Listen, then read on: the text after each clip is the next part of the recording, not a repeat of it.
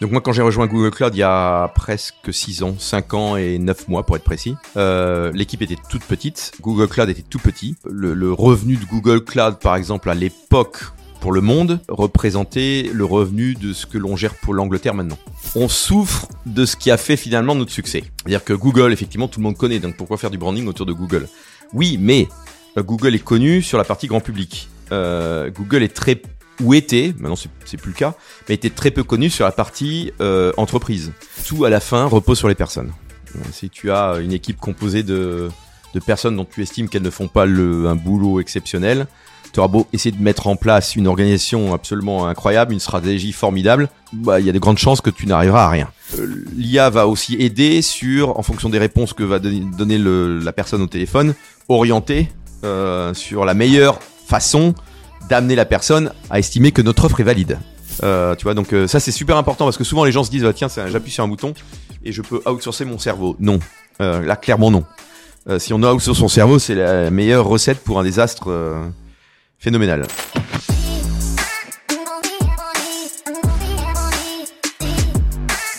Mon invité du jour a un parcours plutôt impressionnant. TF1, Salesforce, Microsoft. Il a commencé sa carrière en tant que software engineer pour être aujourd'hui senior marketing director pour la zone IMIA de Google Cloud. Une ascension fulgurante et un rôle extrêmement stratégique aujourd'hui. Dans cet épisode, il a accepté de partager ses conseils sur le marketing, le leadership ou encore le management d'une équipe internationale. Il nous en dit plus sur les coulisses de Google et leur utilisation de l'IA notamment. Quel futur pour le marketing selon lui? Et bien plus. Mais avant de commencer, n'oubliez pas de liker, vous abonner et mettre 5 étoiles sur les plateformes de podcast. Et bonne écoute à tous. On est d'accord que tu as commencé chez TF1 J'ai commencé avant, non, avant TF1, euh, je, je- je suis un vieux de la vieille, j'ai commencé dans une boîte qui s'appelait, qui, a- qui a disparu depuis, mais qui s'appelait Epilogue. Ok. C'est Voilà, peut-être pour ça que ça m'a pas marqué, c'est parce qu'elle. c'est Parce qu'elle parce n'est pas franchement connue. Euh, non, juste après mon, mon service militaire, et oui, je fais partie de ces vieux euh, qui ont fait leur service militaire. J'ai rejoint une boîte. D'ailleurs, j'avais rejoint cette boîte avant mon service militaire, ce qui est assez intéressant. C'est pardon mon service militaire. J'étais toujours salarié de cette boîte. D'accord. Euh, mais comme je devais le faire, j'ai pas eu d'autre choix que d'aller euh, remplir mes, euh, mes obligations. Et donc j'ai travaillé chez cette boîte, euh, Epilogue, euh, en tant qu'informaticien, donc en tant qu'ingénieur en informatique, euh, sur des trucs très bas domaine. Je développais des, des, alors, des compilateurs pour les euh, routeurs euh, réseau euh, de grands acteurs du type, euh, à l'é- à l'époque, France Télécom, maintenant Orange. Euh, voilà, donc j'ai fait ça pendant pendant deux ans avant d'être euh, effectivement d'avoir une mission épilogue chez TF1 qui euh, qui avait besoin d'expertise sur un certain nombre de sujets. Et donc j'ai fait cette mission chez chez, chez TF1 et TF1 m'a dit bah, est-ce que tu veux pas nous rejoindre pour euh, nous aider à accompagner la transformation vers euh, le numérique de euh, TF1 qui à l'époque était purement digital et donc de développer des outils que les journalistes pourraient utiliser qui seraient 100% numériques euh, et donc pas de cassette, pas de tout ça, qui à l'époque était encore la norme. Hmm. Euh, on parle de ça des années 90, hein, donc euh, ça, ça remonte à un C'est certain analogique, hein, c'est comme ça qu'on dit. Analogique, exactement. Ok. Voilà. Donc, euh, Je, je connais pas le terme, ça veut dire que. c'est- c'est- c'est- ça veut dire que bah, c'est tout ce qui est analogique, c'est-à-dire que, euh, par exemple, tu prends tes notes ou tu as, tu as écrit tes questions sur de l'analogique, sur, Oui, sur oui. quelque chose qui, euh, qui n'est pas numérisé euh, en bits 0 ou 1. Euh, bon, bah, du coup, on peut rentrer tout de suite dans le, dans le, Dans le vif du sujet, ah c'est bah, top, c'est top, c'est Moi, je continue, tu m'as chauffé. Non, non, mais voilà, c'est nickel. Et donc après passage par, donc je, euh, c'est peut-être pas dans le bon ordre, hein, mais Ouais, euh, ouais. Microsoft, Salesforce et Google, C'est ça, dans cet ordre? dans cet ordre. Ok, nickel. Donc, euh, et euh, commencer en temps dans l'informatique Ah, j'ai commencé dans la technique, absolument. pour finir dans le marketing. Pour finir dans le marketing, d'aucuns diront j'ai, j'ai- je suis passé du côté obscur de la force. Enfin, ça dépend où tu vois le côté obscur de la force. Pour moi, Pour non. certains, c'est l'inverse. Mais, mais- Pour certains, j'ai rejoint la lumière. exactement. Exactement. Euh, donc d- déjà on va on va s'attarder un peu sur ce parcours euh, parce que bah, en plus de ça euh, aujourd'hui tu occupes des fonctions qui sont très stratégiques dans une boîte qui est très très grosse euh, etc. Euh, type de carrière. Je suis euh, je, je, je me lance dans le monde du business Ouais. Et, euh, et je veux gravir les échelons, je veux commencer à travailler dans des boîtes euh, impactantes, des grosses boîtes, Uh-huh. etc. C'est quoi le playbook? C'est Euh, quoi les conseils? Le playbook. Alors ça, c'est, une question euh, euh, qui, si j'y répondais, euh, me positionnerait d'avance comme un, un homme très arrogant. Euh, parce que j'ai pas la prétention de dire je connais le playbook, euh, parce que souvent les carrières sont un mélange de effectivement de travail et de et de, de talent, j'espère, euh, mais aussi beaucoup de chance. Mais il faut savoir la saisir. Quand on a de la chance, il faut savoir euh, lorsqu'elle passe devant vous être capable de la de la saisir. Donc ça c'est peut-être une des leçons, saisir les opportunités lorsqu'elles se présentent à vous et, et saisir les opportunités. Il faut savoir parfois les, les, les créer. Euh, C'est-à-dire que si on reste euh, dans sa chambre euh, tout le temps et euh, à ne pas essayer de créer un réseau, à ne pas essayer d'apprendre de, nouvelles choses, finalement ces opportunités n'arriveront pas. Donc si elles n'arrivent pas, la chance, euh, elle sera difficile à, à obtenir. Donc ça, de, de, mis de côté, euh, moi, en tout cas, si je prends mon cas personnel, Oui. ce que j'ai essayé de faire dès le départ dans ma carrière, c'était d'avoir une sorte de vue 360 degrés de la tech. Ça veut dire quoi? Ça veut dire que j'ai commencé dans la tech pure et dure, à savoir euh, euh, faire du logiciel. Euh, donc je, je, alors après il y a plein de termes qui euh, développeur, programmeur, euh, ingénieur informaticien, etc. Peu importe, peu importe le terme, mais je, je faisais du logiciel. Euh, et donc j'ai développé des tonnes de logiciels pour tout un tas de boîtes. Euh, on parlait de TF1, mais aussi IBM par exemple.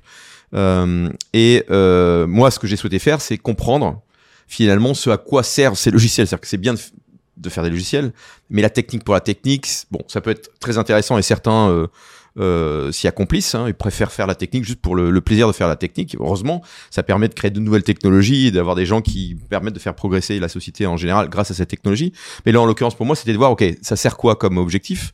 Euh, Et généralement, ça sert des objectifs plutôt euh, business. Euh, donc, j'ai essayé de d'étendre ma compréhension d'un business et en l'occurrence du business de la de la tech. Euh, ce qui veut dire que j'ai pris plein de jobs, euh, que ce soit des jobs de consultant par exemple, pour être amené à travailler. Quand j'étais chez Microsoft, j'ai com- commencé en tant que consultant. Euh, ça Externe?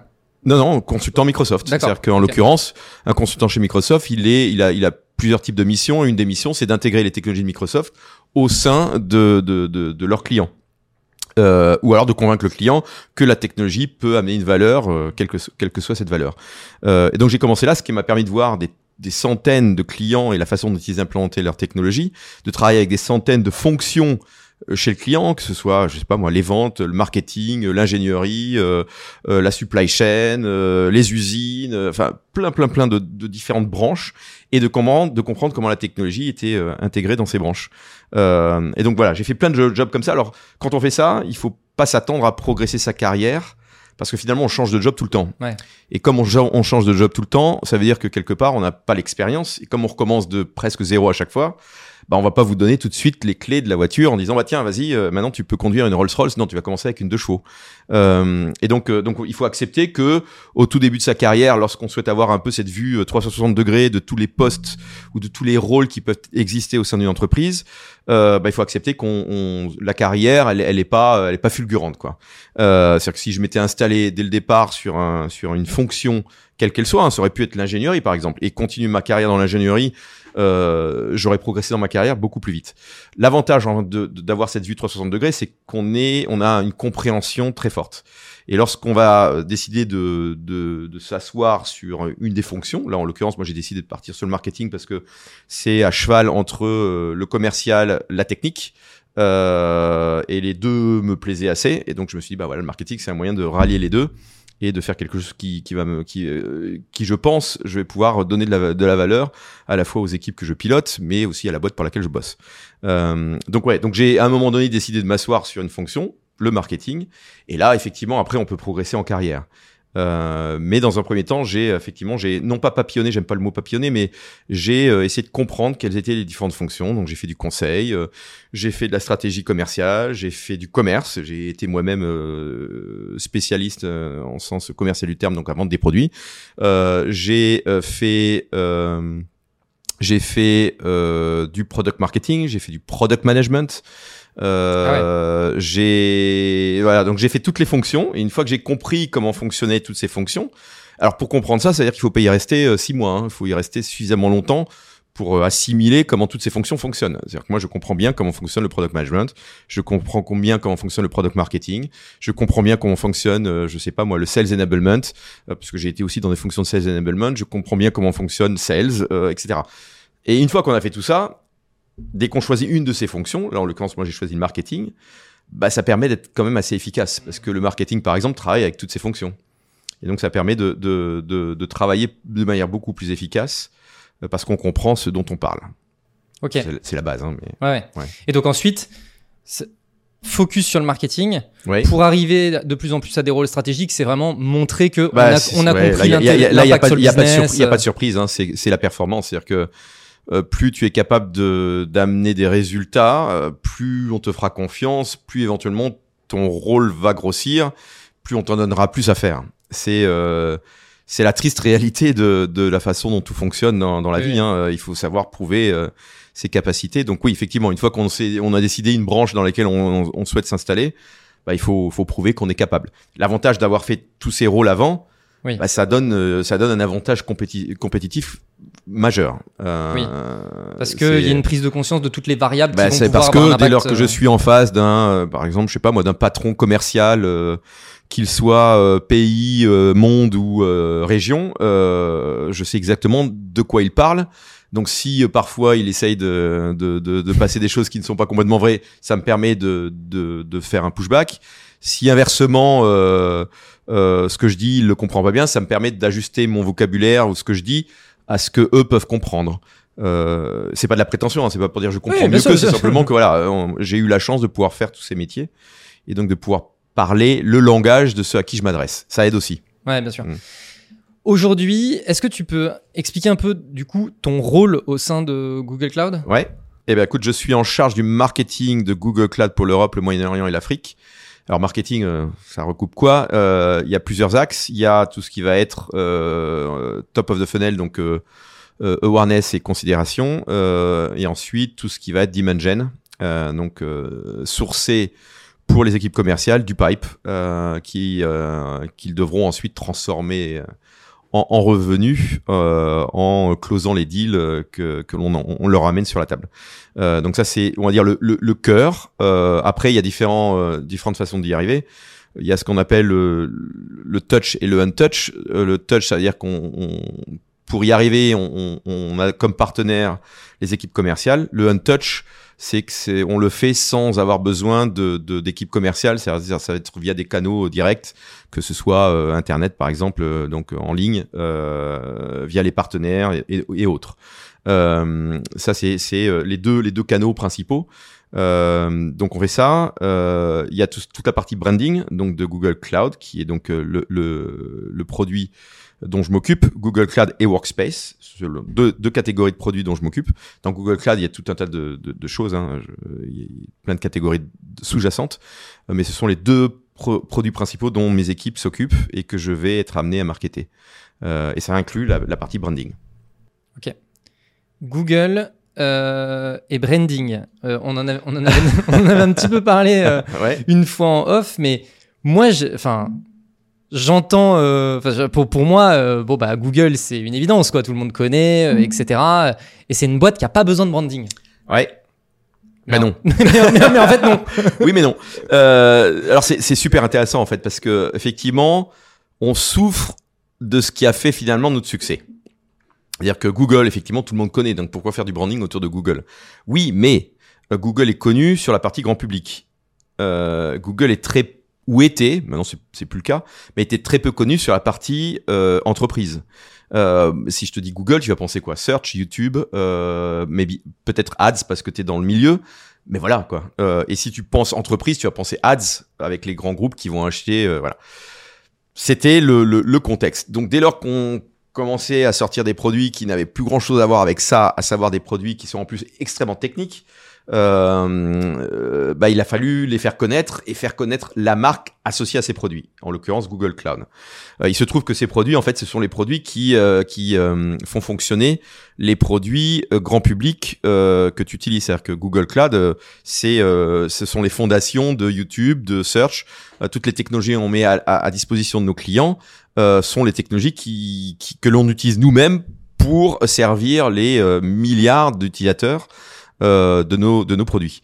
Euh, et donc euh, et donc euh, donc voilà. Donc on a il a fallu faire connaître la marque Google Cloud. Il a fallu faire connaître la marque Workspace qui euh, s'appelait G Suite avant et qui a eu plein de noms en fait. Donc on a eu un peu de d'errement dans la façon de faire connaître la marque. Pour pour essayer de, de voilà de de faire reconnaître cette partie méconnue de Google qui était on a aussi des technologies qui vous permettent de en tant qu'entreprise de bénéficier des innovations que nous-mêmes on applique à nous-mêmes dans les produits grand public que l'on crée. Bah vous pouvez faire la même chose dans les produits que vous voulez créer pour vous-même ou pour vos clients euh, et donc on les met à votre disposition. Mais ça bah, au départ c'était un peu effacé par euh, une telle marque prévalente qui était Google. Ok. Et donc, comment on fait pour travailler la marque Google Cloud quand on s'appelle, enfin, quand il y a Google au milieu ah C'est compliqué. Bah, alors, il faut savoir euh, capitaliser sur la, la, la, marque quand même, parce que effectivement, comme tu dis, Google est connu, donc ce serait idiot de, de, de totalement ignorer le fait que Google est connu. Et puis, il faut, faut savoir développer, euh, développer le, le, la marque propre, donc Google Cloud ou Workspace. Alors, il y a plusieurs façons d'y arriver. Euh, il y a déjà un en étant, en, en faisant croître les équipes commerciales parce que finalement Google Cloud c'est du B2B, d'accord? Euh, Le B2B ça passe via des équipes commerciales. Donc il faut développer des équipes commerciales pour qu'ensuite elles puissent aller rencontrer les clients euh, et, et, leur parler. Ça c'est le premier point. Puis ensuite il faut faire venir les clients à soi en créant des, euh, des grands moments où on va euh, exposer à ses clients ou à ses prospects l'offre de Google Cloud. Pour les attirer, on va souvent jouer au départ sur la marque Google, puis progressivement la marque Google va s'effacer, va toujours rester parce qu'on veut aussi parfois proposer une offre cohérente entre la partie grand public et la partie plus entreprise. Mais voilà, on, au départ, on va les attirer, ensuite créer des grands événements où on va exposer tout ça, euh, faire connaître et, comprendre. Alors au départ, euh, peut-être ces gros événements sont pas gros au tout début, euh, et peut-être qu'au début, on va aller dans des dans des événements tiers pour se faire connaître. puis une fois que, que, que les gens commencent à avoir Google Quad cloud poindre son nez dans des, événements euh, X ou Y, euh, Vivatech par exemple, ben on va avoir nos propres événements qui euh, vont fédérer un certain nombre de nos, solutions, de nos technologies et amener nos clients à découvrir ce qu'on a à proposer. donc ça c'est pour la partie plus physique, mais dans le B2B ça joue un rôle fondamental dès lors qu'on va avoir une expansion très rapide. après bon effectivement il y a toute la partie en ligne. Euh, qui passe par de la pub, qui passe par euh, du social, qui passe, enfin, y a, sais pas à toi que je vais apprendre euh, quels sont les différents canaux qui permettent de, réussir à exposer ta marque. Il y a aussi l'écosystème partenaire. Il est super important, surtout dans le B2B, que ce soit les intégrateurs, les Accenture, les Capgemini, etc. que ce soit les, ce qu'on appelle les, les, ISV, qui sont les euh, les euh, fabricants de logiciels, euh, les éditeurs de logiciels, qui généralement quand ils éditent des logiciels vont devoir avoir besoin d'une technologie pour les fabriquer, sur lesquelles ils vont pouvoir s'appuyer. Euh, il va leur falloir une base de données, il va leur falloir un certain nombre de choses, d'accord? Et puis généralement, la plupart du temps maintenant, c'est des solutions qui sont dites SaaS, c'est-à-dire que tu n'as plus besoin d'installer ça sur ton ordinateur, c'est via ton browser, tu vas accéder à un service, d'accord? Donc il faut bien que ce service tourne quelque part. Généralement, il tourne dans le cloud, et donc là encore, il faut travailler avec tous ces éditeurs pour qu'ils comprennent la valeur et l'avantage que nous, on peut leur proposer. Euh, et qu'ensuite euh, on puisse les activer euh, en tant que, euh, que euh, avocat de la marque. C'est-à-dire qu'il faut créer aussi euh, un environnement d'avocats qui vont relayer ce que l'on ce que l'on fait.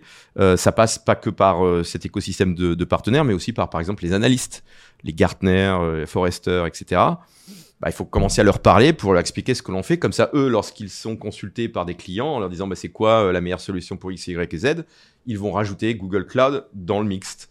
Donc il y a voilà, il y a plein de tactiques qui consistent à, euh, à, faire reconnaître la marque. Il y a évidemment la presse. Euh, il s'agit de, faire voilà, de, travailler, de collaborer avec la presse de sorte encore à faire connaître la marque.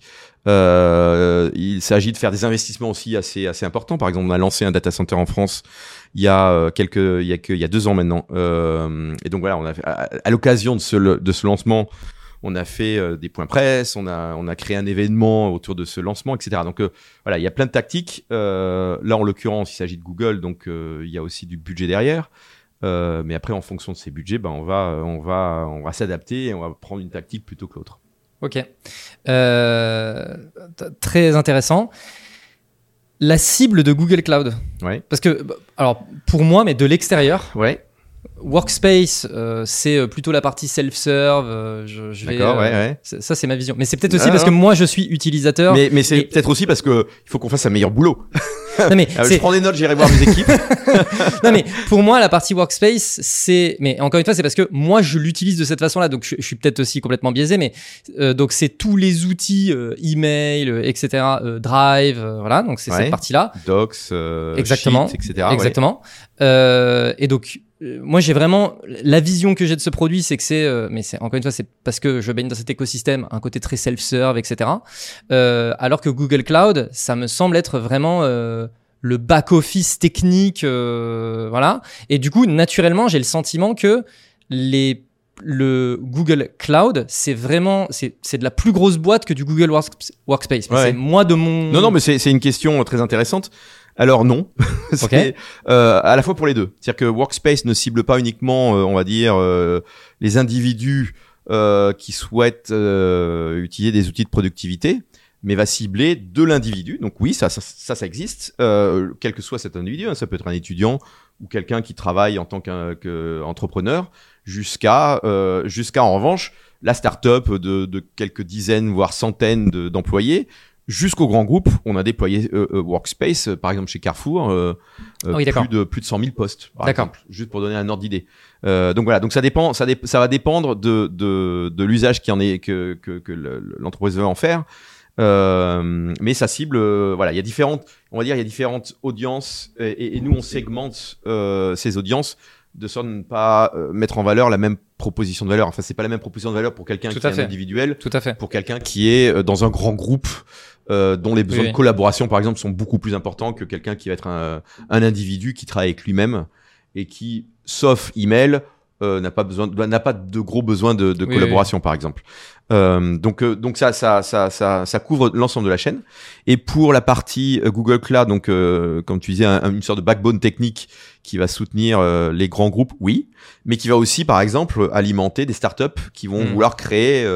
Je sais pas si tu connais Vid.io, ça vous ça vous parle? Ouais, Vid.io, ouais, ouais, ouais. Bah, c'est- ça utilise euh, Google Cloud. D'accord. Toute la technologie sous-jacente à Vid.io, que ce soit la partie euh, intelligence artificielle, par exemple générative, euh, intelligence artificielle générative, qui va permettre de créer des vidéos où euh, on, on te crée un avatar, euh, de corriger tes yeux pour euh, s'assurer que tes yeux regardent la caméra et ne soient pas comme ça. Euh, tout ça, ça s'appuie sur les technologies de Google Cloud D'accord. en back-office pour, euh, pour développer des applications qui ensuite sont mises à, à disposition de, de- d'utilisateurs euh, euh, divers et variés. Donc là encore, ça, ça dépend. Euh, et il y a des, des modes de, de, de, de, de licensing qui vont, qui vont différer en fonction évidemment de, de où tu te trouves dans, dans l'échelle Oui. de la petite boîte jusqu'au grand groupe multinational, Ok. évidemment.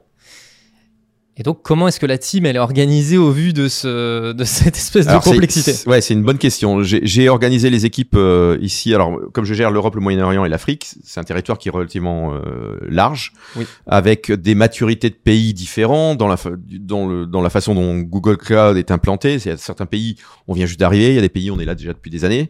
Donc voilà. Donc là, le, le, le playbook n'est pas le même. Ça, c'est le premier point. Ensuite, il y a deux éléments, il y a deux aspects. Il y a euh, ce que l'on appelle euh, scale et ce qu'on appelle high touch. Voilà, donc le scale, c'est finalement toutes ces activités at scale euh, qui vont couvrir ou soutenir plusieurs pays euh, ou tous les pays de, de la région, d'accord? Donc ces activités à scale, euh, ça va être par exemple du, du nurturing, euh, ça va être euh, tout ce qui va être ads, ça va être euh, même de l'événementiel, mais du always on, par exemple des webinars qui vont tourner Ouais, en permanence. Tout ça, c'est du scale. Et ça couvre tous les pays. Il se trouve que maintenant, avec tout ce qui est GenAI, on peut euh, automatiquement, euh, euh, euh, par exemple, localiser des webinars, que ce soit avec la voix, euh, le langage, etc., euh, très très rapidement. Ça permet de couvrir avec, euh, avec peu d'efforts euh, tout un tas de pays. Donc ça, c'est la partie scale. Donc j'ai des équipes qui sont dédiées à ça. Et ensuite, j'ai des équipes qui sont plutôt high touch, qu'on appelle généralement field marketing, qui vont être, elles, plus proches des équipes commerciales et qui vont plutôt travailler en tandem avec elles. Alors généralement, elles ont plutôt tendance à faire de l'événementiel. Donc, quand je fais de l'événementiel, c'est appelé du gros gros événement euh, qui va regrouper euh, des dizaines de milliers de personnes à des tout petits événements qui vont regrouper euh, une trentaine de personnes autour d'une round table sur un sujet bien donné. Hmm. Et donc euh, après il y a, après il y a un gradient entre les deux. Euh, donc ces, ces, ces équipes-là se, se focalisent plus sur ça, mais ils vont travailler aussi avec les, équipes- les équipes scale, par exemple, pour nominer des clients euh, dans Ouais. des dans des dans des Panels. dans des pa- dans des panels, dans des webinars, dans dans dans plein de choses.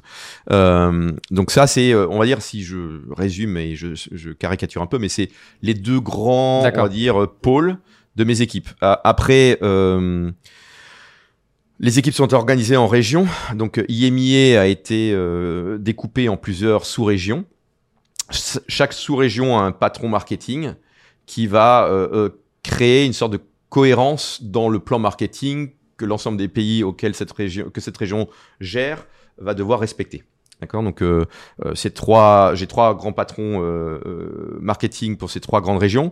On s'aligne en fait sur le découpage commercial que l'on a pour Google Cloud et pour Workspace. C'est-à-dire que les trois régions en question, c'est les trois régions aussi qu'utilisent les équipes commerciales. Donc, on est totalement alignés. C'est-à-dire que mes patrons marketing régional sont alignés avec les patrons commerciaux régionaux. C'est leur leur leur euh, leurs euh, contacts principaux, ce sont ces gens-là.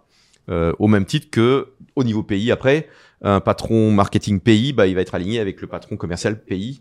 Euh, ils vont travailler Bien sûr, ensemble sur un sûr. plan, euh, sur un go-to-market euh, euh, cohérent.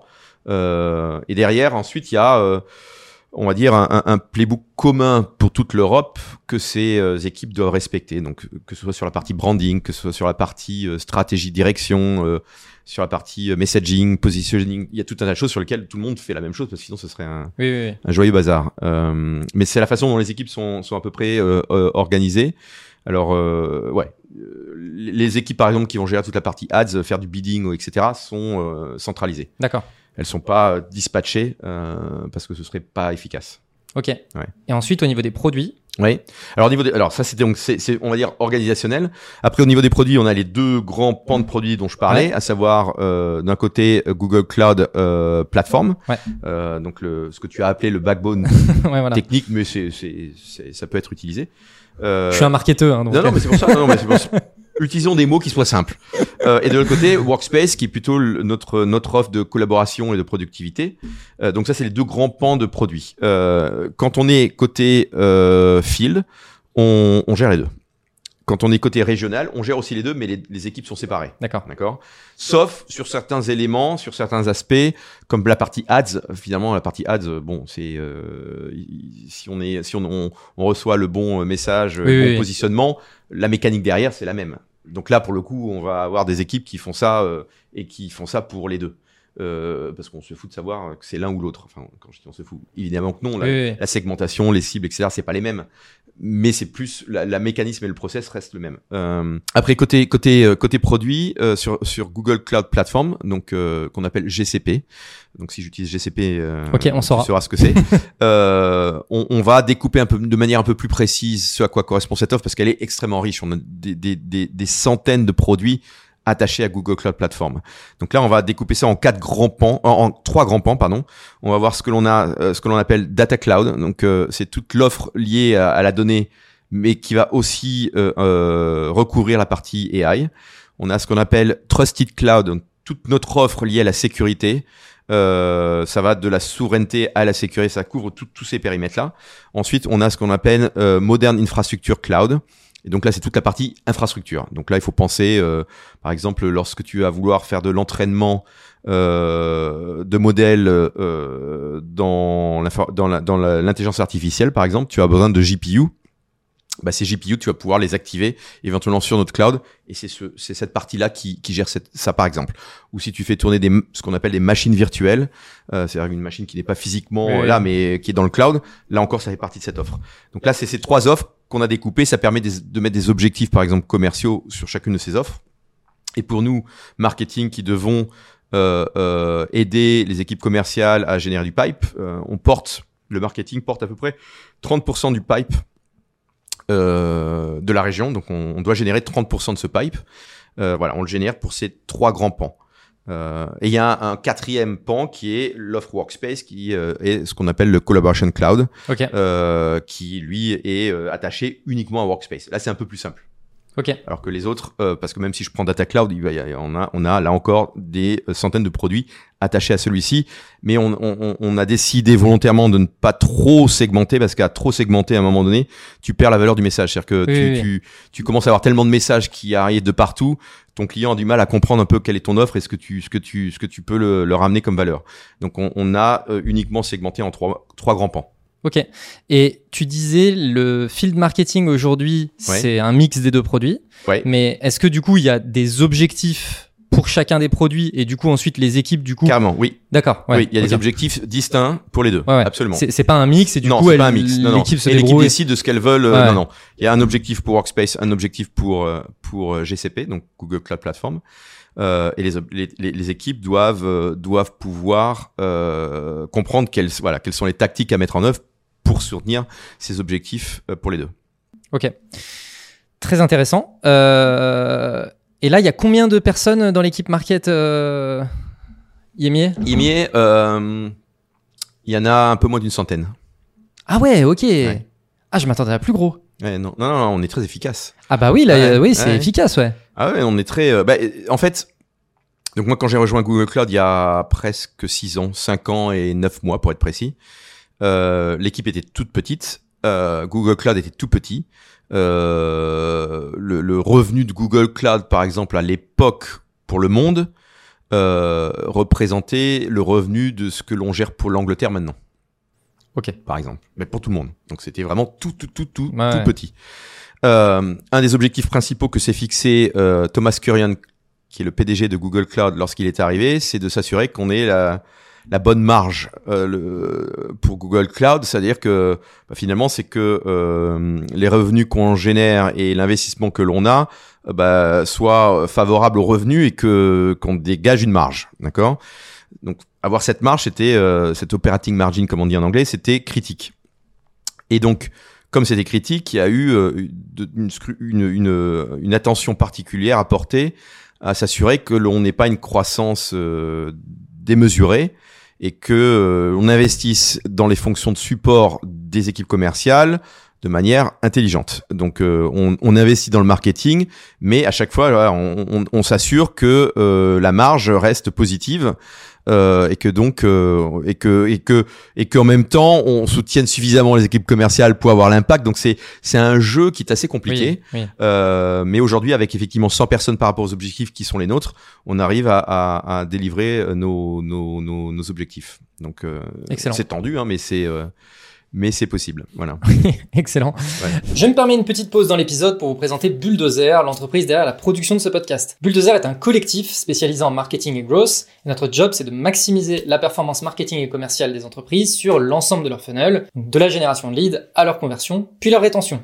Pour ça, on s'appuie sur différents leviers, le premier étant notre pool de plus de 200 experts qui composent le collectif et qui nous permettent d'adresser des sujets aussi divers que la demand gen, l'outbound, le SEO, les RevOps, etc ainsi qu'une méthode de travail scientifique, data-driven, et qui exploite ce qui se fait de meilleur en termes d'outils et technologies. On a accompagné plus de 200 clients depuis notre création en 2022, et parmi nos références, on trouve des super boîtes comme Aircall, Salesforce, Exa ou Mooncard, pour ne citer qu'elles. Si vous aussi, vous souhaitez faire de votre marketing non pas un simple générateur de leads ou de notoriété, mais bien un générateur de revenus, je vous mets un lien vers notre site internet en description. Écrivez-nous, je pense qu'on peut faire de très belles choses ensemble. Allez, on reprend. Euh... Et une question aussi que je me posais parce que bah, du coup, je, encore une fois, Microsoft, Salesforce, euh, Oui. etc. Des postes stratégiques.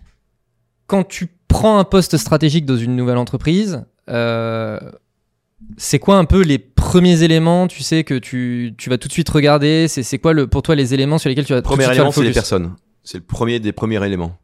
Euh, tout à la fin repose sur les personnes. Si tu as une équipe composée de, de personnes dont tu estimes qu'elles ne font pas le, un boulot exceptionnel, tu auras beau essayer de mettre en place une organisation absolument incroyable, une stratégie formidable, bah, il y a de grandes chances que tu n'arriveras à rien. Donc, on- Euh, là, donc là, la- quand la- tu parles des personnes, c'est pas l'organigramme, c'est les individus. C'est les individus. Ouais, ouais. c'est les individus. Donc c'est prendre un grand soin à rencontrer ces individus. Et donc dans tous les jobs que je prends à chaque fois, je rencontre chacun des individus un par un. Peu importe que ce soit une équipe de 10, de 20, de 100, euh, je rencontre chacun des individus un par un. Et je continue à le faire ensuite. C'est-à-dire que par exemple dans mes équipes, euh, là j'organise ce que l'on appelle les listening sessions avec l'ensemble des membres de mon équipe euh, que je rencontre au moins entre une et deux fois par an en one-on-one. Donc au moins une ou deux fois par an en one-on-one, je rencontre l'ensemble des membres de mes équipes. Ça me permet, parce que je suis pas impliqué dans tous les recrutements, évidemment, mais ça me permet d'avoir un, une, une idée de est-ce qu'on est dans, dans ce que la barre que je me suis fixée en termes de, de qualité des, des, du recrutement, de talents qu'on souhaite embarquer dans, dans les équipes. Donc là, la première étape, c'est vraiment les talents, c'est les individus. Première étape. Une fois que cette étape est faite, euh, c'est de, de s'assurer que ces talents sont au bon endroit. C'est-à-dire qu'on peut avoir des gens qui sont talentueux, mais finalement ils sont pas au bon endroit.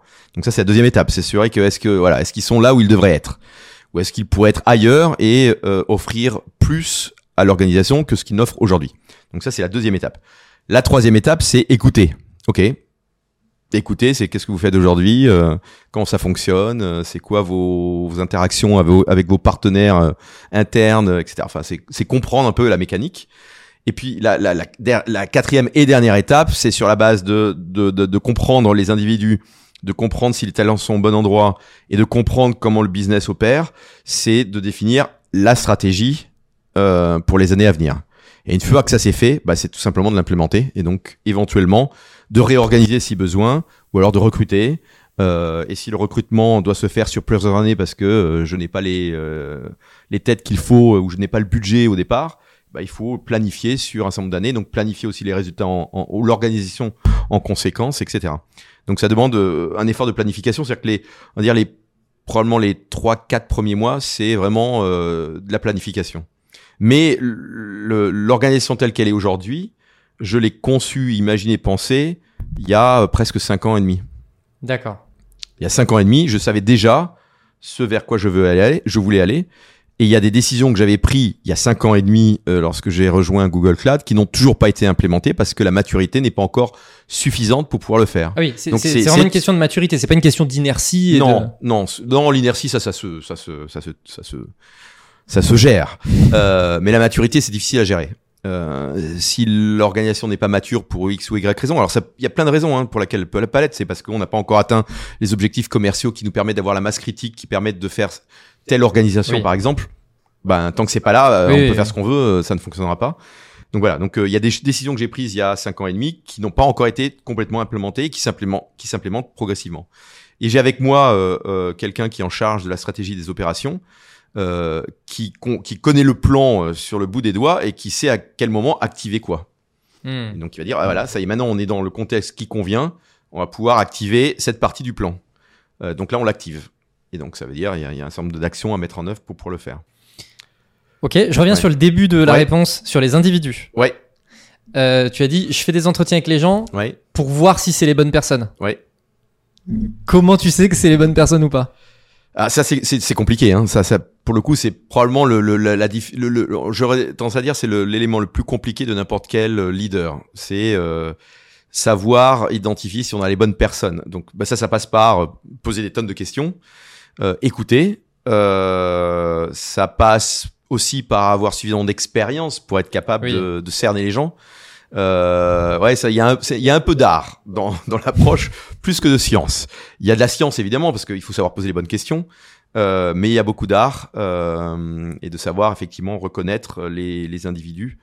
Euh, Mais c'est quoi par exemple les tu vois où tu te quand avant de faire euh, les premiers entretiens, tu Ouais. te dis bon ça c'est un peu des questions clés qu'il va falloir que Il y a, pas forcément de questions clés, ça, ça dépend. Euh, je vais essayer de. C'est d'ailleurs ce que fait Google aussi. C'est il y a, y, a, y, a, y a des questions qui vont cibler peut-être la partie cognitive. C'est-à-dire que est-ce que cette personne est réfléchit vite? Est-ce que cette personne euh, va être capable sur des questions dont potentiellement il n'y a pas de réponse? Trouver un moyen de me poser des questions par exemple en retour. Mais je comprends pas parce que si machin enfin c'est comprendre le raisonnement de cette personne. Euh, c'est super important parce que à la fin, je ne demande pas forcément à quelqu'un d'être un expert en quelque chose, parce que ce quelque chose peut évoluer dans le temps, peut changer, euh, et puis surtout cette personne peut l'apprendre euh, si elle le connaît pas à un instant T. On peut tous apprendre si on est capable d'apprendre, mais si on n'est pas capable d'apprendre parce que on n'a pas les, bonnes capacités cognitives à un moment donné, c'est plus compliqué. Donc il y a des questions à poser pour s'assurer que cette personne va être capable d'apprendre. Euh, euh, donc ça c'est, on va dire c'est, c'est un peu le, noyau. Ensuite il y a la partie euh, collaborative. Est-ce que cette personne est capable de collaborer dans un environnement euh, composé de, de, de, plusieurs personnes, mais dont ces personnes ont à chaque fois potentiellement plusieurs casquettes, ou alors on est un peu restreint dans les ressources? Euh, j'ai pas 600 personnes par exemple, et donc comme j'ai pas 600 personnes, bah, ça veut dire qu'il faut être un peu intelligent et être capable d'activer d'autres pour se faire aider, ou alors de, ne pas hésiter à lever la main pour dire j'ai besoin d'aide là parce que je sais pas comment faire, ou alors j'ai pas suffisamment de, de bande passante, ou j'en sais rien. Mais donc c'est comprendre la, capacité de cette personne à collaborer. Donc là, il y a des questions qui vont dans ce sens-là. Euh, si on a donc cet aspect euh, cognitif, euh, euh, collaboratif et enfin expertise, ça, c'est, je voudrais dire, c'est plus la, la, la, cerise sur le gâteau. L'expertise, l'avantage, c'est que cette personne va être euh, actionnable instantanément. C'est-à-dire que si elle a l'expertise déjà, bah, on va pas besoin de, besoin de passer de temps à, à, à, lui apprendre des choses. Donc, si elle a cette expertise, bon, bah, ça ira plus vite. Si elle l'a pas, mais si elle a les deux autres, après, il faut réfléchir.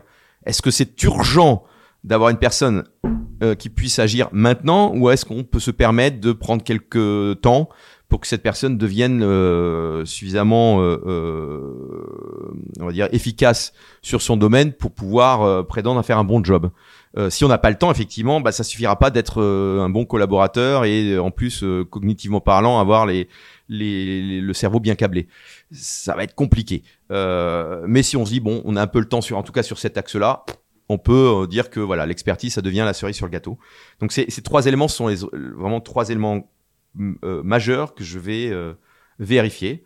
Euh, après, il y a d'autres éléments potentiellement, mais qui vont être plus, euh, euh, on va dire, périphériques. Oui. Mais si c'est si un de ces trois-là, c'est tangent, bah, généralement, c'est que voilà, ça, ça, va être compliqué. Ça va être compliqué. Ok. Management à l'international, parce que là, tu as Oui. une équipe qui est complètement éclatée. Oui. Comment, euh, comment on fait pour euh, manager efficacement une équipe euh, qui Ah, est compliqué. éclatée? C'est très compliqué parce que euh, c'est pas tant l'éclatement qui est difficile, ça, ça peut gérer. On a les technologies maintenant qui permettent de, de, voilà, de se connecter. Google Meet, par exemple. Par exemple, Google Meet. Bravo. Merci Jordan. Euh, Google Meet, c'est un exemple de ça. Donc ça, ça, je veux dire, c'est à la limite, c'est presque secondaire. L'élément majeur, c'est la culture. Euh, euh, chaque pays va avoir une culture différente, une façon de travailler différente. Donc c'est essayer de créer une euh, culture commune Hmm. Qui va permettre de, de, raccrocher tout le monde à, une sorte de, de raison de vivre commune, plutôt, plutôt qu'une raison de vivre, une raison de travailler commune. Euh, voilà, donc créer cette culture commune est super importante. Euh, pour donner un exemple, dans, dans le cadre de mes équipes, j'ai euh, utilisé un mot-clé qui était le mot camaraderie. Voilà. C'était le, le ralliement de tout le monde. Autour de, de, de, ce concept de camaraderie qui consiste à dire, OK, si quelqu'un est dans le besoin et a besoin de- d'aide, bah, il faut que quelqu'un de quel que soit le pays, la région euh, de cette personne puisse euh, venir à son aide. Donc ça, c'est, euh, c'était un peu la- cette culture de camaraderie que j'ai essayé de mettre en place et qui va, euh, on va dire, être au-dessus de, des cultures locales. Mm. Après, localement, chacun va avoir sa culture et c'est normal. Bien sûr, bien sûr. Il faut savoir la respecter. Euh, mais voilà, cette culture de camaraderie a été un peu euh, centrale pour permettre à tout le monde de se retrouver sur un peu un noyau dur. Puis après, on a euh, au sein de, au sein de Google ce qu'on appelle euh, des efforts de DEI, de diversity, equity et inclusion. Donc, on, on fait très attention de s'assurer que voilà, on a une diversité de, de profils, euh, ce qui veut dire aussi qu'on on, on est inclusif dans la façon dont on intègre ces profils Oui, dans oui. leur point de vue, etc. Euh, et donc, on navigue avec tout ça. Mais c'est vrai que c'est compliqué. C'est compliqué et il faut, euh, il faut, euh, il faut trouver des points communs. Euh, alors c'est compliqué aussi parce qu'on a des, des time zones différentes. Hein. Oui. Moi, j'ai des équipes en, au Moyen-Orient qui sont 4 heures en avance sur, euh, sur nous. Donc voilà. Ou alors qui ne travaillent pas le vendredi et qui vont travailler le dimanche.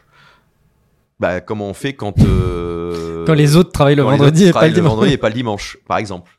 Voilà, donc il y a tout un tas de choses à prendre en compte. Euh, par exemple, je ne fais pas mes, mes, mes, mes team meetings avec mon, ma leadership euh, les vendredis, parce que je sais que le vendredi, j'ai au moins une de mes, un de mes leaders qui ne serait pas là.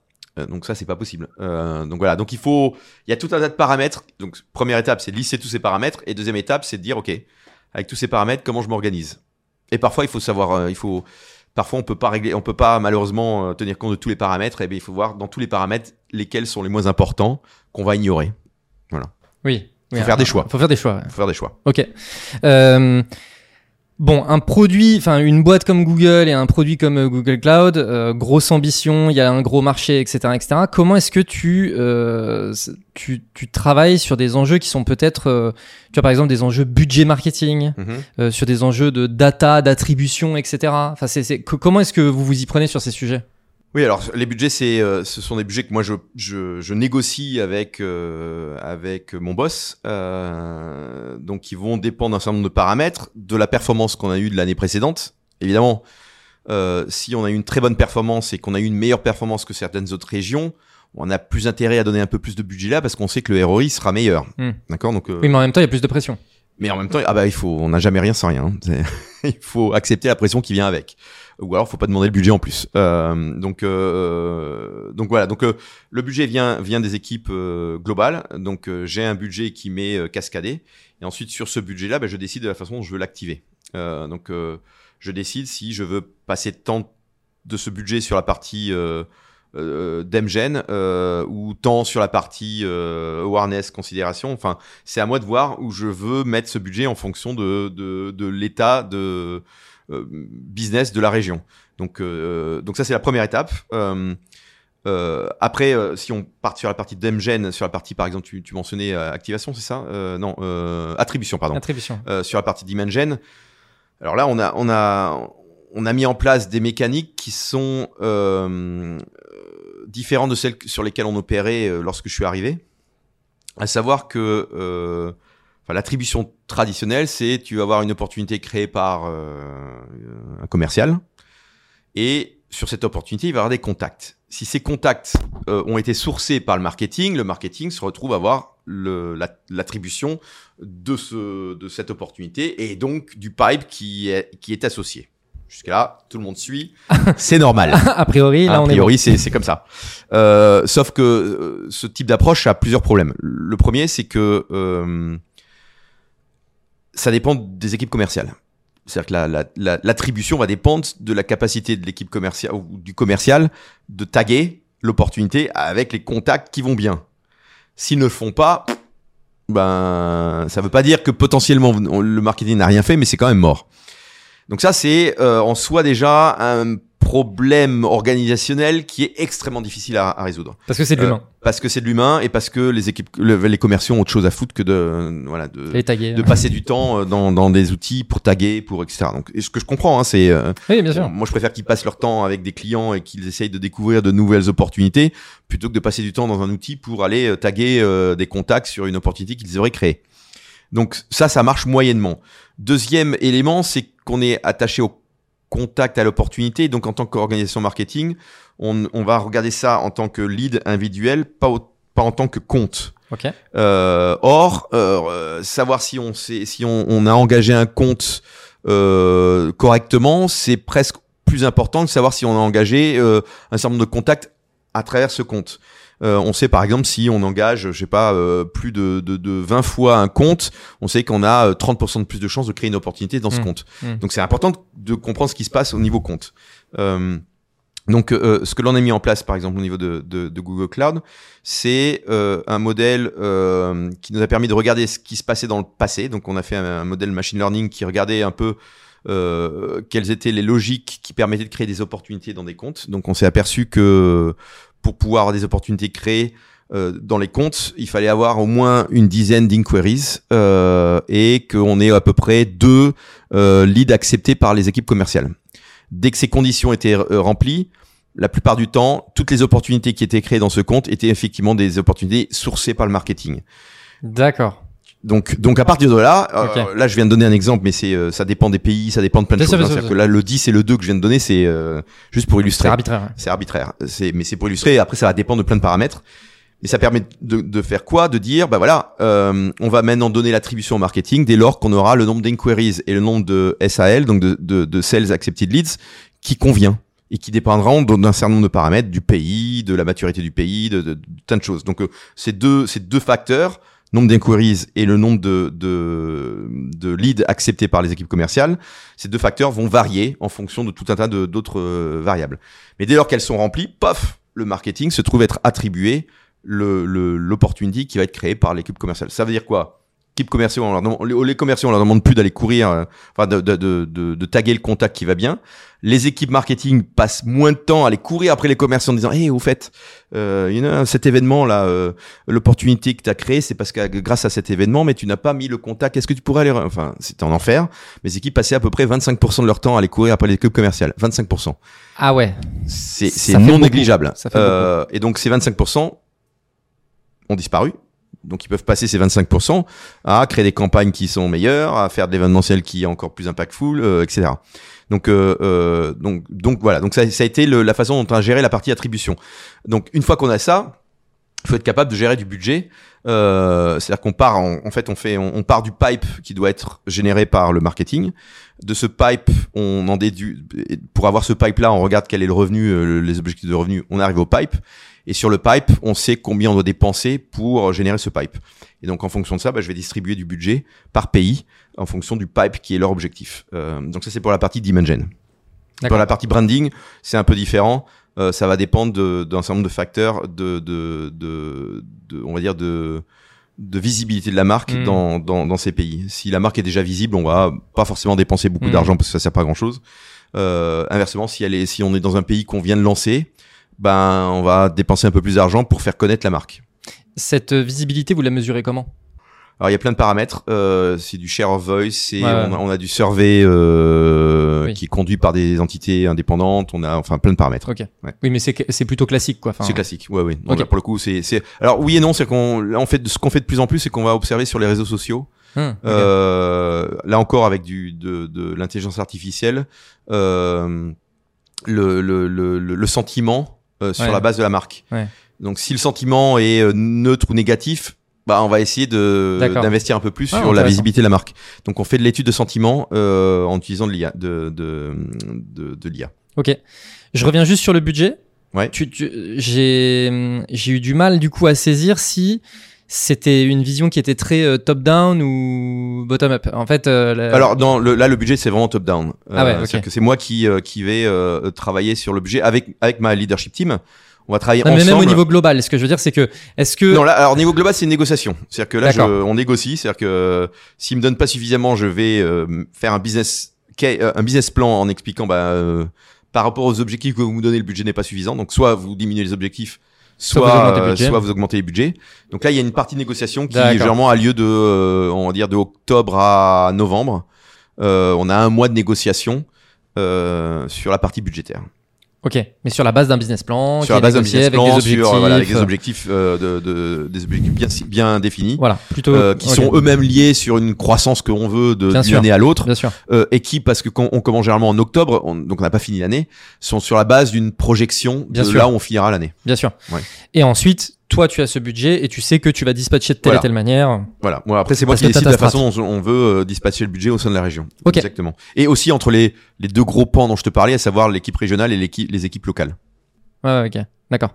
Euh, T'as pas mal mentionné les sujets d'intelligence artificielle. Oui. Bon, euh, Google est plutôt en avance, euh, enfin, est di- directement dans le cœur du réacteur Ouais, euh, sur, ouais, sur le sujet, su- ouais. sur le sujet.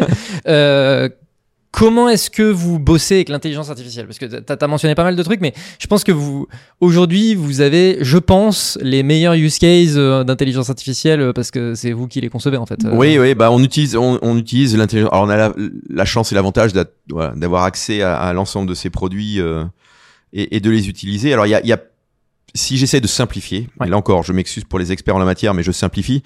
Il y a deux grands pans d'utilisation de tout ce qui est intelligence artificielle au sein du marketing.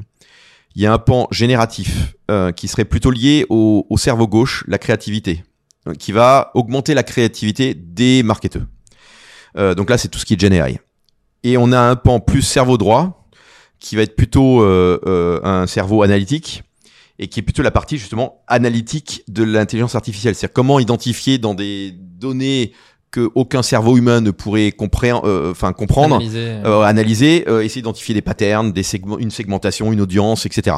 Un sentiment, euh, voilà. Donc il y a deux vraiment deux éléments séparés, en tout cas pour le marketing. Euh, et, euh, et sur ces deux-là, bah, on essaye de, de définir un certain nombre de scénarios qui vont nous permettre d'être meilleurs sur un certain nombre de, de sujets. Donc euh, sur la partie par exemple analyse, ce que je te disais, c'est analyser ce qui permet, ce qui, ce qui, quel était le contexte de création d'une opportunité pour euh, pour euh, pour que le marketing puisse être reconnu comme étant à la source de cette opportunité. Donc là, encore, c'est c'est du machine learning qui a regardé des centaines de milliards de données pour essayer d'identifier ce à quoi devait correspondre le modèle. Et après, on a mis ce modèle en musique pour retirer la partie euh, humaine de l'attribution euh, d'une opportunité au marketing. Ça, c'est un exemple. Euh, un deuxième exemple, ça va être comment on accompagne les euh, la partie euh, développement commercial euh, pour leur faire leur script automatiquement euh, sur la base, par exemple, d'un brief que le marketing peut faire et automatiquement le script va être généré, euh, des, des, des emails euh, tout templétisés vont pouvoir être créés, etc., etc. Donc là, on a toute cette partie-là mécanique qui est faite automatiquement. Script, Euh, c'est vraiment du script d'appel, euh, des choses comme script ça. d'appel, euh, exact- exactement. Donc, on, mais plus que ça, c'est-à-dire que euh, l'IA va aussi aider sur, en fonction des réponses que va donner, donner le, la personne au téléphone, orienter euh, sur la Ah meilleure ouais. Façon d'amener la personne à, à estimer que notre offre est valide. Ah oui, d'accord, Ah oui, oui, ça va, ah oui, oui. Ah oui, d'accord.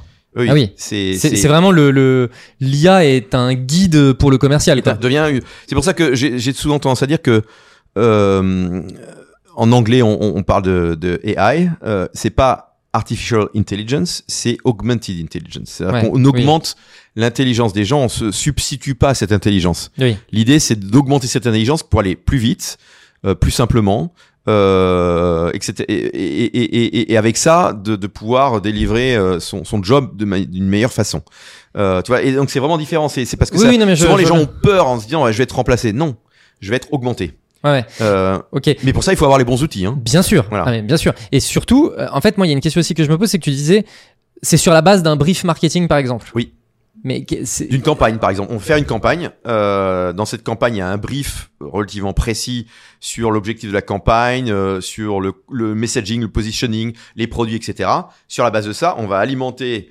Euh, D'accord, ok, je comprends. euh, on va dire un, un- un système de de- de- de- d'intelligence artificielle, artificielle pardon, générative qui va créer euh, des arguments, les arguments, etc. Ok, ok, ok, ok. Et ensuite, il y a un autre système de, de on va dire, de Gen AI qui lui va être plus instantané et qui va permettre de, de à- à- en live, euh, en, en temps réel, de répondre et d'aider un, un, un commercial euh, à faire son, son boulot. Donc c'est vraiment quelque chose qui va venir très simplement créer de la cohérence de bout en bout, en fait. Exactement. Là où, Exactement. là où Là normalement où il y avait plein d'actions manuelles ou la communication, ou la puis le communication, message il passe exactement. mal et machin. Là, en fait, on s'assure que le message y passe. Voilà. Dé- Déjà un, le message il est passé. c'est important pour le marketing Non, mais de s'assurer que tout le monde soit sur euh, sur le message qu'on souhaite Mais bien sûr. faire. Alors ça veut dire aussi que c'est une très forte pression sur euh, si le message il est euh, il est branque-ballant, ben Oui, ça a un vrai impact fin, commercial euh, à la fin, bah ça sera la même chose. Hein. Oui, oui, oui. Euh, c'est euh, Ouais, ouais. Non mais garbage in, garbage out. totalement. Ouais. Mais mais ça permet de s'assurer que le message y passe Exactement. euh, de la bonne manière, avec Oui. les bons arguments et que ça crée de la cohérence. Et ça crée de la cohérence partout. Exactement. Et ensuite, bah après, il y a la partie plus Gen AI où euh, euh, tout- toutes les équipes marketing vont l'utiliser pour faire leur pour faire une revue de leur copie, par exemple, euh, pour s'assurer que le langage est, est fait correctement, pour faire de la localisation. Euh, pourquoi Hmm. plus besoin de passer par une agence pour faire de la localisation euh, avec le Gen AI, ça, ça le fait parfaitement. Pour aider sur la partie créative, par exemple, bah je je cherche euh, à faire avoir une, une phrase une phrase d'accroche, euh, voilà. Bah je vais avoir le AI qui va m'aider à en créer quelques-unes et ça ça va générer en moi des idées, etc. Donc là encore, c'est un accélérateur euh, euh, de de de l'intelligence Oui. plus que quelque chose qui se substitue à l'intelligence. C'est une aide au brainstorming. C'est une haine, euh, Ouais. brainstorming dans ce cas-là, mais Oui, ça oui, peut être plein d'autres choses. bien sûr. Euh, donc, euh, euh, euh, par exemple, ça, ça, on a aussi pour les pour les euh, les campagnes ads que l'on fait, on va prendre euh, euh, des white papers qui ont été écrits par des experts, soit chez nous, soit des experts externes. On va faire ingérer ces, ces white papers à de la de la de l'intelligence artificielle générative qui est automatiquement généré la pub qui euh, qui ira bien euh, le post euh, tweet X qui ira bien aussi etc etc et ça de manière automatique. Alors qu'avant bah il aurait fallu euh, faire soi-même les choses. Bah là c'est automatique. On a juste le white paper. Et du white paper on va automatiquement créer l'ensemble des assets qui vont permettre ensuite d'être utilisés dans dans dans, dans un tas de de de, scénarios. Autre scénario, euh, webinars par exemple. On va euh, enregistrer euh, deux minutes du temps d'un on va dire d'un ingénieur commercial pardon qui euh, généralement ce sont ceux qui vont expliquer la technique. On, leur demande deux minutes de leur temps et à partir de là on va pouvoir faire du webinar à volonté en créant des avatars de cette personne par exemple. Là encore. Donc euh, voilà il y a un, un univers de possibilités qui est absolument infini de la façon dont on peut utiliser la partie IA pour augmenter euh, les forces qui sont celles en présence. Et pour revenir et rebondir sur ce que tu disais, sans que que sans, bah que sans aussi parce que ça. Oui, d'accord, ok. Voilà. Ouais.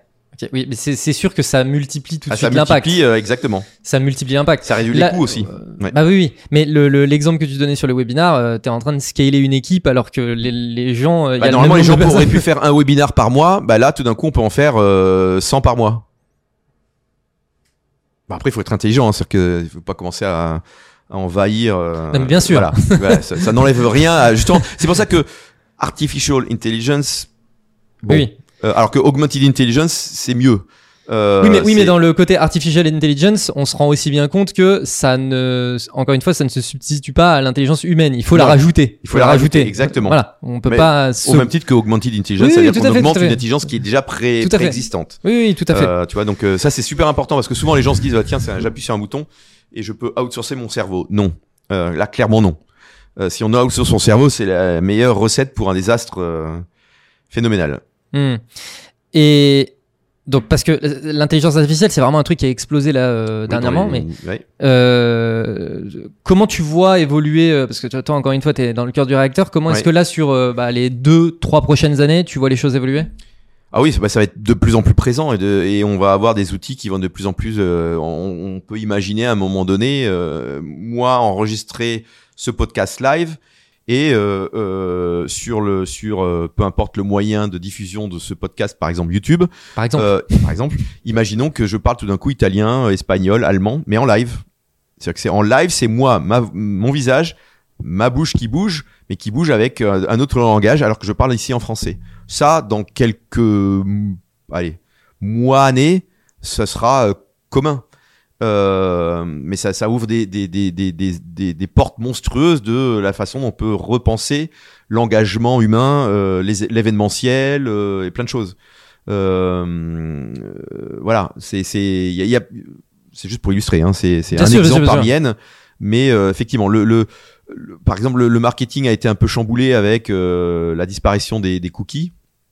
Mais il y aura plein d'autres moyens que de remplacer ça en justement, justement, je pense, proposant une richesse d'engagement qui jusqu'à là était difficile à atteindre pour des raisons de, de limitation technologique, euh, qui n'existeront plus et qui feront que l'engagement sera tellement, euh, tellement efficace que les gens auront effectivement envie de venir.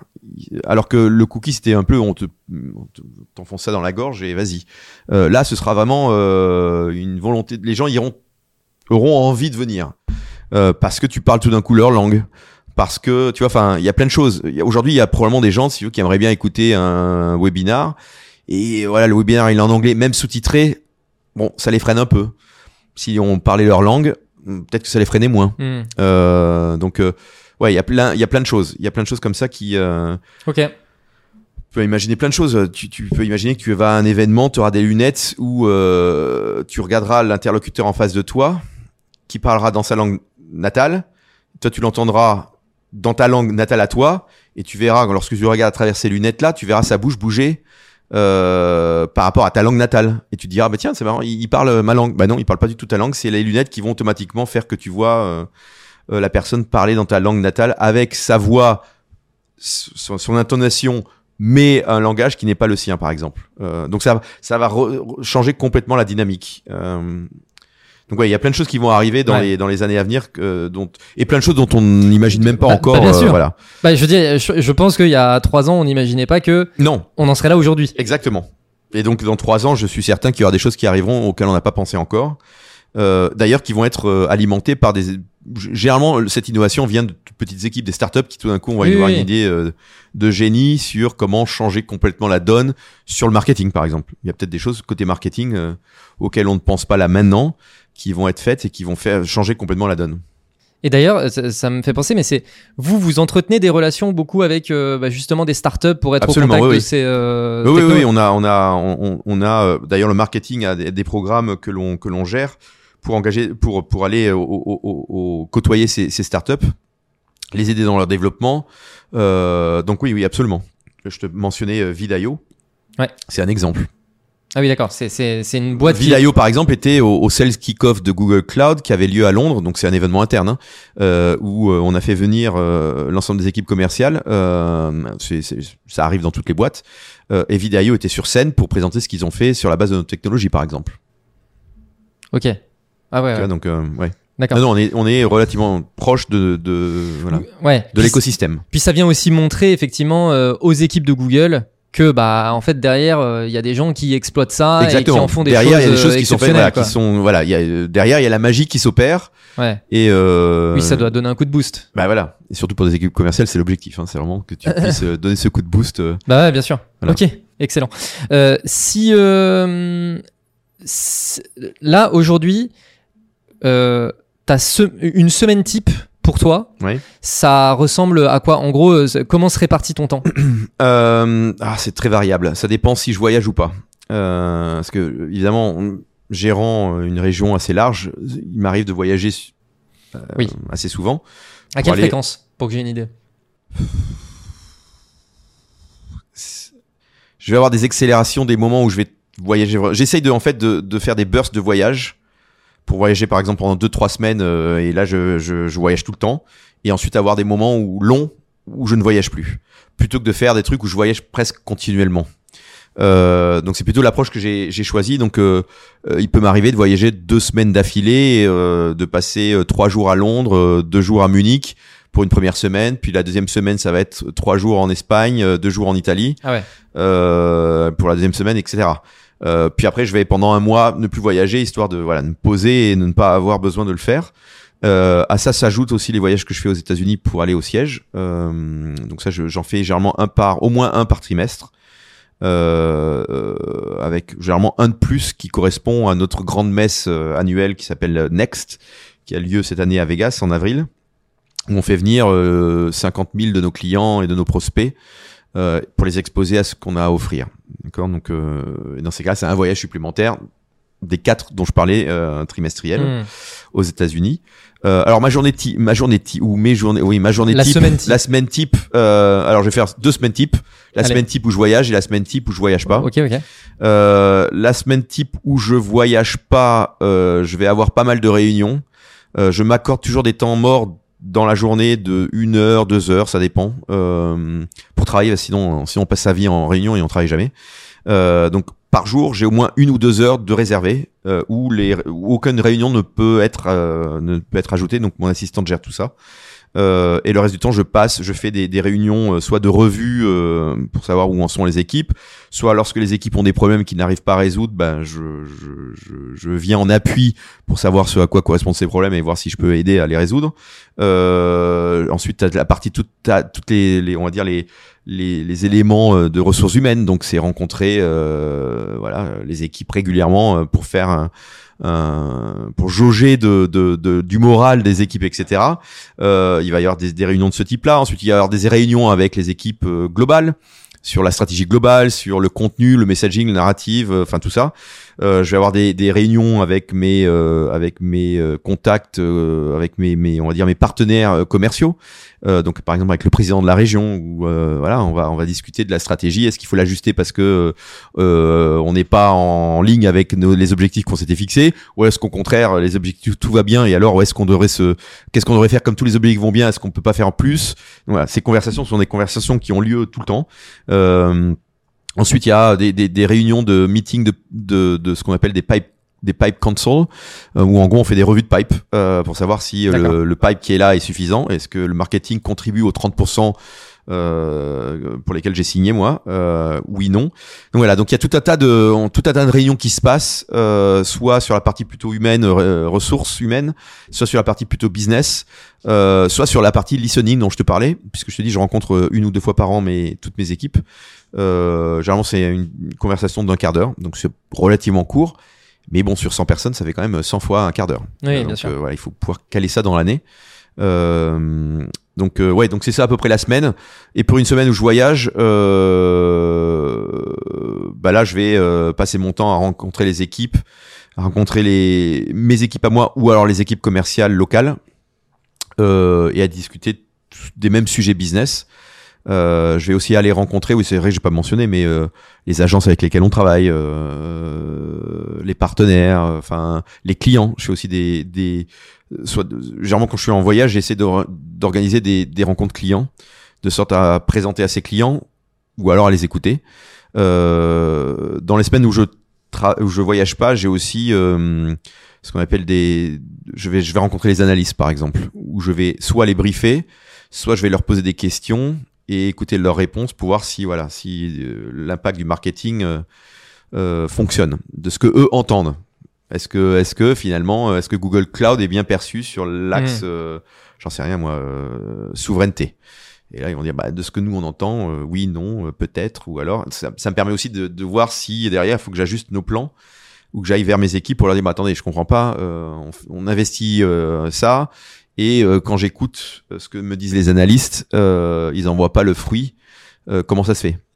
Par exemple, juste pour, euh, c'est très business hein, là, en l'occurrence, mais Mm. euh, donc voilà, donc c'est à peu près, euh, c'est à peu près mes journées, euh, que ce soit en, en voyage ou euh, lorsque je voyage pas. Je sais pas si je réponds à ta question. C'est c'est Ouais. parfait. Mais du coup, la grande majorité de ton temps, Oui. c'est de l'humain. C'est de l'humain. C'est du Bah, ce que- on revient à ce que je te disais au tout départ. euh, le point de départ, c'est l'humain. Bah, c'est ce qui fait toute la différence entre une équipe qui performe et une équipe qui peut performer, mais qui va être sujet à des euh, baisses de morale ou à Oui, oui. euh, soubresauts euh, Ouais, ouais. X ou Y. Ok. Et c'est l'humain. côté data, Oui.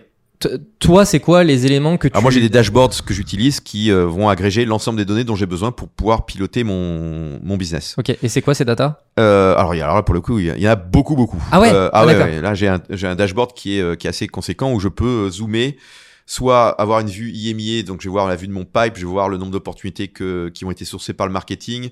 Sur ces opportunités sourcées par le marketing, je vais pouvoir voir quelles, a- quelles ont été les campagnes qui ont, qui ont permis de manière ultime à créer, parce que ça me permet aussi d'optimiser, parce qu'on a du retour qui permet de voir si, euh, parce que s'il y a des campagnes par exemple qui performent pas, bah, euh, plutôt de les continuer, on va retirer le budget qui est associé à ces campagnes et on va le passer ailleurs. oui, oui. Donc tout ça c'est dans les dash, dans les dashboards que je peux avoir. Euh, donc je vais avoir donc le pipe, les opportunités, euh, l'ensemble du funnel. Donc je vais savoir le nombre de, de inquiries, euh, les marketing qualified leads, etc. Le, le, le, le taux de conversion d'un marketing qualified leads en opportunité. Je vais pouvoir comprendre le pourquoi du comment, euh, l'amélioration de ce taux de conversion parce que j'ai des objectifs aussi d'amélioration de ces taux pour mes équipes euh, de sorte à ce qu'on qu'on qu'on- qu'on convertisse au maximum ces leads en, en, en opportunités. Donc euh, voilà, j'ai tous ces dashs. Je vais avoir aussi la possibilité. Donc ça c'est par exemple au niveau IMIA, mais je peux zoomer en disant bah, je vais voir telle sous-région. Ou alors je peux encore zoomer et aller voir tel pays. Et j'aurai les mêmes données, mais cette fois-ci avec une granularité au niveau pays. Euh, je vais pouvoir voir au niveau audience aussi euh, le nombre de fois où euh, un CIO a été touché, euh, quel type de CIO, pour quel compte, euh, etc. Donc j'ai vraiment un, une possibilité d'aller très très très profondément dans, dans, dans la donnée et de comprendre comment tout ça fonctionne. Mais j'ai l'impression que ça peut. Effectivement, il y a le côté euh, très micro et un peu plus macro. ouais. Mais j'ai l'impression qu'il y a un peu deux grandes familles de data euh, que tu as citées. C'est d'une part les taux de conversion Ouais. et d'autre part la rentabilité des actions. Oui, si on, si on résume, euh, c'est bien résumé. Oui. C'est ces deux familles de métriques Oui. et ensuite sous plein d'angles Après, il y différents. a plein d'angles différents, mais effectivement, c'est C'est région, pays, audience, message, Exactement, euh, voilà. Exactement. Est-ce que c'est rentable euh, C'est un que je te disais, hein, la, la rentabilité, c'est un élément euh, fondamental de Google Cloud euh, pour notre PDG. Euh, ça l'a été depuis le départ. Euh, et donc, donc, donc, c'est vraiment un angle sur lequel il faut qu'on soit sûr que dès qu'on investit un dollar en marketing, bah, il y a un retour sur investissement de ce dollar. Euh, donc, euh, Ok, euh, très bien. quel que soit le, le- le canal sur lequel on va dépenser ce dollar ou Si, 7 euros, ou peu importe, 7 livres. si demain quelqu'un, euh, moi par exemple, je veux prendre ta place, euh, c'est quoi tu dirais? Donc, a- je, on- je pense qu'on a tous compris qu'il y avait une compétence humaine managériale euh, qui était très très importante et sur laquelle il faut de l'expérience. C'est quoi les autres compétences où tu penses- stratégique. Il faut, c'est- c'est- il faut avoir une compétence d'anticipation. C'est-à-dire que tout le succès vient de l'anticipation. C'est- Oui, on en revient à ce que tu disais de. Il y a des choses, je les ai décidées il y a 5 ans, mais en fait elles s'implémentent Voilà. aujourd'hui. Euh, et, et par exemple, pour donner un exemple concret, euh, à une époque, euh, on avait euh, sur la- l'ensemble de la liste des comptes que les équipes commerciales devaient engager, à peu près 80% de ces comptes qui étaient pas engagés du tout. 80%. Donc, euh, évidemment, première chose à faire, ce serait de dire bah, comment le marketing peut aider pour s'assurer que ces comptes soient plus engagés. Euh, et donc, j'ai fait une réorientation de la stratégie vers ça avant même que les équipes commerciales ne le fassent. Donc j'ai anticipé une, réorgani- une réorganisation potentielle des équipes commerciales qui est arrivée deux ans après. Ça a mis deux ans pour que les commerciaux soient incentivés sur la partie euh, ce qu'on appelle greenfield. Euh, et donc euh, euh, cette anticipation a permis nous d'être euh, d'être euh, très efficaces sur la façon de créer le pipe qui soit lié à ces comptes qui n'avaient pas été encore engagés par exemple. Donc euh, la, la compréhension de la du business, mais à tous les niveaux, euh, qui se, on va dire, qui se traduit par une anticipation de ce qu'il faut faire au niveau marketing, par exemple, est probablement l'élément le plus critique. Parce qu'après, ça se, ça se décline en comment dans l'humain on va Oui, s'assurer que ça sûr. fonctionne. Mais ça, si on le fait pas bien, euh, ça va être difficile. D'accord. Donc, euh, ouais, l'anticipation et, et la compréhension de la stratégie, euh, c'est euh, c'est critique. Euh, et il faut pas forcément l'attendre de quelqu'un d'autre. C'est-à-dire qu'à aucun moment, moi, la stratégie d'IMIA vient de, de mon boss. Hein. Mon boss me dit, Guillaume, t'es en charge, t'es en charge. Donc, il faut être capable de la définir. Et donc, bah, c'est un certain nombre de, de paramètres qu'il faut pouvoir lire qui sont matinés de l'expérience. Qu'il faut toujours euh, essayer de s'appuyer sur son expérience qui, qui agit comme un peu un accélérateur. C'est-à-dire que l'expérience, elle va pas tromper les, les données, mais elle va permettre de faire des, parfois des, des raccourcis. Euh, oui, les données disent ça, mais je sais que en fait, Oui. les données euh, dans le futur elles ressembleront à ça parce que machin. Donc, euh, partons là plus tôt. Ça, c'est l'expérience qui le dit. Donc voilà, il faut, il faut, faut savoir équilibrer l'expérience et les données euh, de manière intelligente. Et cette. euh, bon, alors l'expérience, ça se travaille pas, mais, mais, mais la partie stratégique, Oui. comment est-ce que ça se travaille? J'aurais tendance à dire que j'ai eu la chance de, de le faire lorsque j'ai fait du, du euh, développement logiciel. Euh, Hmm. C'est-à-dire que lorsqu'on fait du développement logiciel, surtout beaucoup d'algorithmie, il faut avoir une, un esprit assez critique et assez analytique, ce qui aide ensuite à, à, à- comprendre. La... Parce que pour, pour faire ça, pour, pour faire de la stratégie, il faut avoir une bonne vision de la big picture. Bon, je suis désolé, j'utilise plein d'anglo- de, de, de, de- mots, de mots anglais, mais comme je passe ma vie en- à parler en anglais, j'ai parfois du mal à faire la connexion avec le, le mot français équivalent, euh, suffisamment vite en tout cas. Euh, donc ouais, il faut avoir un peu cette vision d'ensemble, euh, euh, cette compréhension de la vision d'ensemble. Quand on est développeur, on a cette logique de vision d'ensemble, puis après on va créer les différentes fonctions, classes, paramètres, etc. Donc on, on zoome, Euh, mais on part de là. Oui. Euh, et ensuite on organise, on se structure, on... ça, ça aide. C'est indéniable. Euh, ça m'a aidé de et ça c'est un avantage euh, compétitif euh, majeur. Ça veut pas dire que sans avoir fait de développement, on peut pas être arrivé au même stade, hein, absolument Bien pas. sûr, bien sûr, bien sûr. Mais c'est pour moi un élément euh, majeur de, de, de pouvoir appréhender cette stratégie. Euh, il faut aussi, euh, moi je sais que je, je, je lis beaucoup et je, je me, je, m'éduque en permanence euh, sur tout un tas de domaines, toujours liés à la tech, mais sur tout sujet, et euh, même liés à la science, etc. Je passe, euh, je sais pas, de- des dizaines d'heures par semaine à lire, à me renseigner, à euh, à continuer à jouer avec certaines technologies, etc. Euh, et cette agilité euh, m'aide et m'accompagne dans la définition de la stratégie de mes équipes. Parce que parfois, je vais voir un truc qui n'a rien à voir avec le marketing, je me tiens, ça, si on l'appliquait, euh, ça pourrait aider. Euh, donc, créer ces, ponts dans de domaines totalement différents, c'est ultra utile. Donc, j'encourage tout le monde à essayer de créer le maximum de ponts en s'intéressant à des domaines qui sont pas forcément le domaine dans lequel ils sont. Si je suis dans le marketing, bah, intéressez-vous à, j'en sais rien, l'histoire. Peut-être que dans l'histoire, vous allez apprendre des choses qui vont permettre d'être impliqué au marketing, j'en sais rien. Euh, ça peut être, euh, ça, ça peut être plein de choses. Le sport, ça peut être plein, plein de- le coaching dans le sport, ça peut être euh, Oui. plein de domaines. et ça, ça, ça, ça aide pour la- la- la- la- la- l'aspect stratégique. Puis après, bah après, je, je sais pas. Après, c'est, il y a parfois aussi un peu de chance, hein, toujours. Oui, oui, Et là, comme je le disais, la chance, c'est être capable de saisir l'opportunité. Hein. Bien Donc, sûr. voilà. Bien sûr. Euh, pour finir, c'est quoi du coup euh, la prochaine euh, opportunité? Je n'en sais rien. ça a C'est été le quoi la fil- prochaine step là? ça, ça a été le fil conducteur de ma carrière. Je n'ai jamais su à l'avance ce que j'allais faire. Jamais. Je n'aurais jamais, il y a, je sais pas, même, même 5-6 ans, deviné que je serais en charge de, de cette équipe chez Google Cloud. Euh, je n'aurais jamais imaginé il y, a, il y a 10 ans être dans le marketing. J'aurais jamais imaginé il y a 15 ans. Enfin, voilà, je n'ai jamais planifié euh, mes next steps.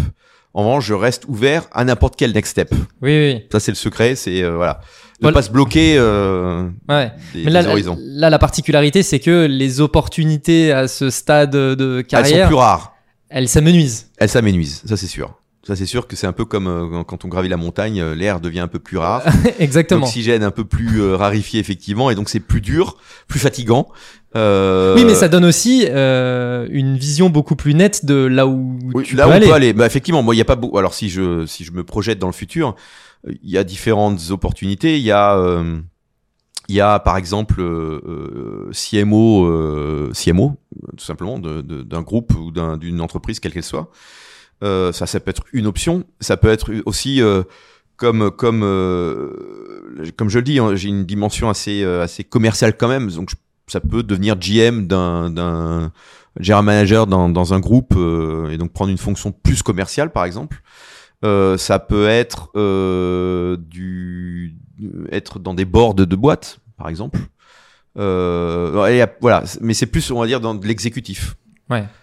Ou alors c'est complètement changer et faire un truc qui n'a rien à voir. Euh, et c'est devenir, euh, je sais pas moi, euh, Potier. dessinateur. euh, euh, quand j'étais petit, je souhaitais être dessinateur. Donc peut-être qu'un jour je vais dire, vous savez quoi? Allez hop, euh, j'ai suffisamment donné euh, à la tech. euh, je vais maintenant faire euh, faire des, des bandes dessinées. Ouais.